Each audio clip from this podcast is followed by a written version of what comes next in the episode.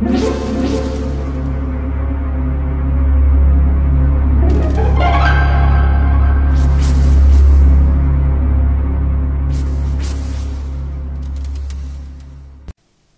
家好，我是小依依，欢迎收听一分钟破案。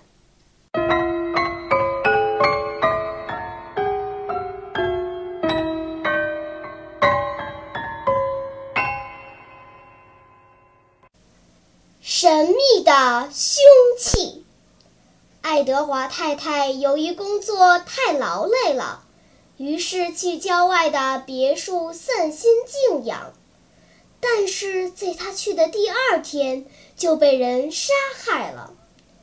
案发时，他正坐在院子里织毛衣，突然有人从他身后用一条细长的绳子缠住他的脖子，把他勒死。警方在别墅附近搜查，始终无法找到凶器。显然，凶手将凶器一起带走了。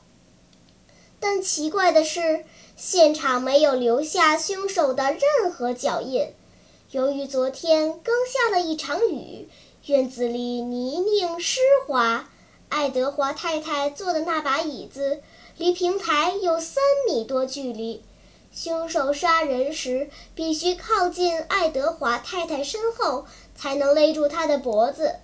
按常理应该会留下足印，但现场只有爱德华太太从平台走到椅子的足迹，而没有凶手的足迹，这实在很奇怪。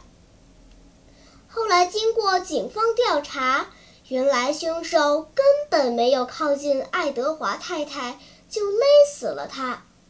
那么，凶手是用何种方法勒死爱德华太太的呢？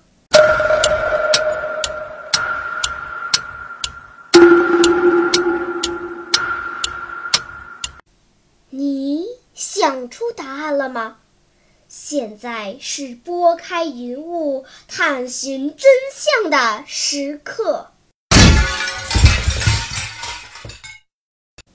原来，凶手是一名使用长鞭的好手。他在距离平台三米多处，利用长鞭轻而易举地将爱德华太太勒死了，所以他没有留下足迹。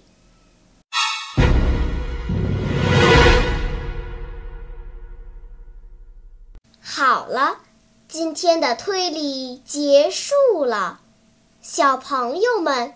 你喜欢听悬疑推理故事吗？如果喜欢，就请关注小依依讲故事吧。